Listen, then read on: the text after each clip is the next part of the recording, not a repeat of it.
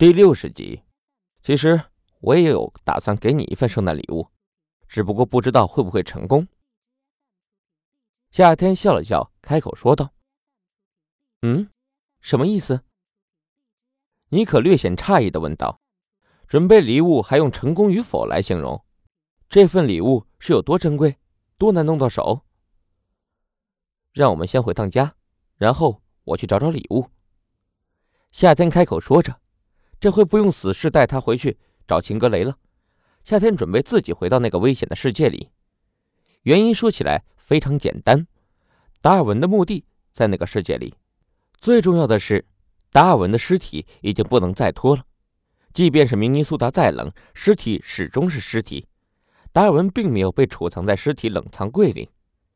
夏天在去往超胆侠世界之前，能够在明尼苏达安稳待一两个月，证明了很多问题。只要夏天不再大张旗鼓的上电视，上电视台挑战秦格雷，估计自己那个伫立在明尼苏达深山老林的家还是很隐蔽的。想来也是，在那个巨大的国度里，在茫茫人海里，无法运用脑波强化机的秦格雷想要找两个特工，这难度可想而知啊。否则，秦格雷也不会用拜托韦德寻找夏天了。木的，尼可一只手轻轻地握住了夏天那只金属手臂。手指蹭了蹭那斑驳的五角星，轻声说道：“家，哪个家？我们有很多的家。”夏天挑了挑眉头，说道：“你的家，不过要在你撑过这次改造之后。上次你提了一个问题，给了我两个选项，让我接受实验的时候去转移注意力。”尼可笑着拍了拍夏天的肩膀，继续说道。这次倒是直接给我一张空头支票，让我心存幻想。你这家伙真以为凭几句话就能摆布我的心神吗？夏天微微笑了笑，起身即走，身后是一脸不满的尼可。尼可嘴上说着抵触的话语，其实内心还是非常老实的，真的是对夏天的圣诞礼物充满了期待。就在他满脑子充满幻想，躺在实验室的病床上后，两名士兵也在夏天的授意下，护送着神情呆滞的史崔克来到了这里。随着夏天随意的点了点头，士兵们纷纷离开实验室。史崔克就像一个沉默的机器人，灵智未开，但是手法尤为娴熟，经验老道。曾经的手术经验就像是一道道强加在机器人体内的程序一样，给史崔克上校提供了行为准则。夏天也神情严肃地看着实验过程，毕竟上次是崔克制造武器十一的时候，那个时候死士是一具尸体，而此时的尼可却是一个活生生的人。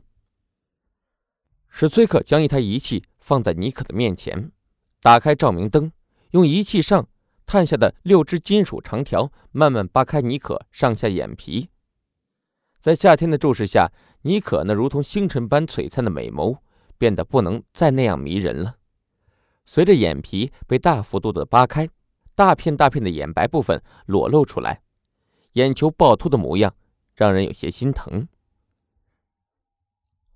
一九八六年，镭射眼斯科特，剑齿虎在一所学校里帮我抓住了他。他那双释放镭射光束的能力是上帝的恩赐。史崔克声音异常平稳。在夏天的授意下，为其解释说道：“我们一直致力于如何能让其改变这项能力不稳定的缺点，最终在武器十一的身上得以实现了。”史崔克一边说着，将一根根又细又长的针头对准了尼可下眼球和眼皮之间的连接处，慢慢的刺入。夏天面色有些难看。却听到了妮可轻柔的问话：“看在我这么难受的份上，你还是告诉我礼物到底是什么吧。”史崔克愣了一下，听到妮可的问话，动作停滞了一丝，似乎在想怎么回答妮可的问题。这个节骨眼上怎么能出现这样的情况呢？夏天急忙开口说道：“继续工作，史崔克。一一九八六年，鬼魂约翰。”剑齿虎在屠宰它后，给我留下了鬼魂详尽的身体样本。对于如何将多项变种能力柔和共存，我们提出了很多设想。史崔克口齿模糊了半晌，终于流利了起来。变种能力中，自愈因子是最麻烦的能力，总能让这些实验体的身体保持。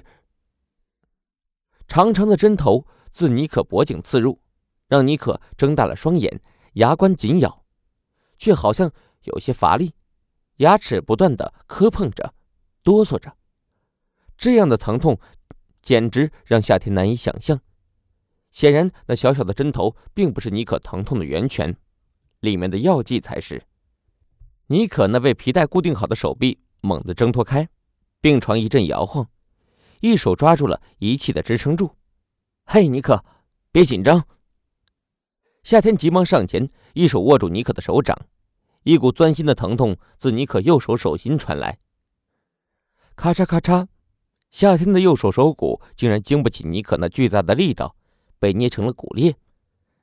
冷静点，尼克。夏天脸上没有任何痛苦的迹象，企图安慰尼克。但是身体的自然反应让他的声音有些颤抖。他在被第一次改造成为变种人之后，身体素质本就全方位的提高，力量很大，还因为控制不好力量而拆了浴室。而现在的极端痛苦下，他也忘记了收敛。不仅是夏天的手掌，他左侧的支撑医疗器材的铁柱直接被捏弯了。那六根扒着尼可眼皮的。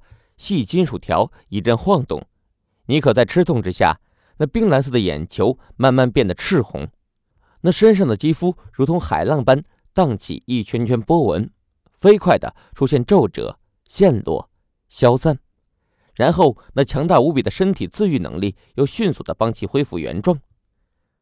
一秒一秒过去，他身上呈现出来的症状真的让人害怕，他会不会在下一秒就消融干净？尼克并不是一个不能忍受痛苦的人，经历过变种人改造的他，对于疼痛的忍受力是非常强的。可是他现在的模样，尼克，专心！尼克，在夏天大声制止之下，尼克双眼中爆发出摄人的能量，这让夏天想起了当初那个雨夜，在死侍世界里自己被镭射眼追杀时候，镭射眼全力之下的一击。尼可的脸色一阵阵变幻，身子剧烈的颤抖着。皮肤消融之后，再度长出新的血肉。过了好一会儿，这样的过程才稳定了下来。看到这里，夏天终于松了口气，右手也终于逃离了尼可的魔掌。骨裂的手掌疼痛倒是次要的，痊愈的话估计也用不了多久，只要他别出事就行。然而，夏天想多了。上帝好像是在和夏天开玩笑。一旁的史崔克继续着流程说道：“实验目标状况稳定，可以继续。一九八六年，克里斯布莱德利。”就在这一瞬间，夏天猛地蹲下身子，两道粗大无比的镭射光线甩过，瞬间淹没了实验室中的一片医疗器材，不仅仅。将呆滞在原地的史崔克身体洞穿轰飞了出去，甚至穿透了这厚重的墙壁，而且还在猛烈的输出着。闭眼，你可。夏天这回知道为什么当初改造死士的时候要求死士是尸体了，这简直太危险了。执行任务：英雄之路初级，任务性质：连环，任务目标。杀死十名漫威宇宙中的反派，已完成杀戮目标。威廉史崔克，人物身份核实：X 战警重要反派之一，符合任务条件。任务完成度十分之三，奖励光球乘一，目前光球数量一。夏天脑海中突然得到了提示，但是现在的他也已经顾不了许多了。妮可在混乱中似乎下意识的听从了。夏天的命令，不仅闭上了双眼，甚至用双手捂住了自己的眼睛。但是尼可的双手露出了通红的颜色。没过几秒，两道镭射光线穿透了尼可的眼皮，轰穿了他的手掌。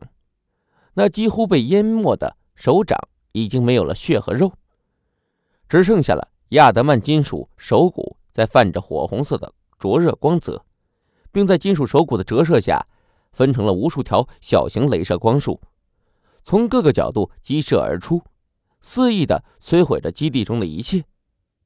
这一次，夏天可是彻底没辙了。在尼可轰穿他之前，夏天准备敲晕尼可。夏天本就蹲着身子。肩膀向斜上方顶去，猛地将床掀翻了，扬起金属拳头也砸向尼可的脑袋。金属拳头与地面狠狠地撞在一起，直接将冰冷的水泥砸出一个小坑。可是，尼可消失了，他还在努力压抑体内突然涌来的变种能力过程，但是他长期以来的佣兵生涯让他对危险的感知度大大提升。不仅能大幅度提高的反射神经，即便是他身体肌肉记忆，也让他做出了相应的反应。尼克猛地脑袋一侧，企图闪过夏天的一击，可是身子也在一瞬间闪烁离开了。夏天身子紧绷，第一时间观察四周，却只看到了一片狼藉的实验室和那破碎不堪、道道裂痕的墙壁。轰隆隆。声音来自右下方传来，夏天急忙闭上眼睛，尽可能的涌出意念扫描能力，企图找出尼可的位置，却在下一刻，墙角的地面破碎了，一道赤红色的镭射光束冲了出来。基地中发出了刺耳的警报声，一如当初夏天强行闯入这里时一样的。红色的警报灯亮起，夏天想到了一个让他背脊发凉的可能性：这里是大坝。而且这间工作室在靠近大坝外围的方位，被尼可这般狂猛的镭射光束这样破坏的话，原著中这大坝就在镭射眼和凤凰的打斗中被损坏了，随后而来的是海啸一般的水潮。如果不是在最后时刻凤凰牺牲了他自己，硬生生将飞机拖上天空的话，X 战警基本上就全都死在这里了。千里之堤毁于蚁穴。一个小小的裂痕就可以造成一场灾难，这大坝拦截的可是储量惊人的水资源，在如此的压力之下，没有人能跟着天灾一般的力量抗衡，就连当初的凤凰也被淹没在了湖中，不知所踪。而夏天现在也面临着另外一个问题，那就是唯一的入口泄洪通道被他堵死了。轰隆隆，又是一阵地动山摇。不过这一次却不是因为尼可的原因了，而是大坝建筑在颤抖。一滴水落在了夏天的脑门上，让夏天预测到即将发生的灾难。夏天对着镭射光束冲碎地面，迈步跃了下去，看到了远处蜷缩着身体、身子微微闪烁的尼可。他就像是一个信号接收一样，一闪一闪的，画面非常诡异。尼可，能听到我说话吗？夏天焦急的问道：“能，但是我……该死，控制不住。”尼可的声音中带着一丝恼怒。“那就别控制了。”夏天一把拽住尼可的身子，飞快窜了上去，七拐八拐，路途上碰到了惊慌失措的士兵。夏天带着几人来到了泄洪通道，将尼可哆哆嗦嗦的身体摆正，对准了那被封死的通道，说道。用你最大的能力，你确定？尼可弯着身子，身子不断的颤抖着，虽然在痛苦的忍耐着，但他身体内似乎有很多的势力在斗争，时时刻刻都在发生着改变，让他痛苦不堪。我确定，夏天开口说道，转头再度飞走。X 教授还在医疗室里面，教授已经因为夏天而死过一次了。夏天可不想教授再死一次。夏天扛着 X 教授的身体，拎着镭射眼的身体，控制着幻象大师和四个孩子飞到了泄洪通道前。万幸的是，其中一个孩子也会飞，而且还带了一个最小的孩子，倒是帮了夏天的忙。尼克在这段时间硬生生的把被掩埋的泄洪通道轰出了一条路。代价就是加速了大坝的崩溃速度。当众人逃出升天之后，夏天突然想了起来，好像死亡女士被自己关在最底层的监牢里呢。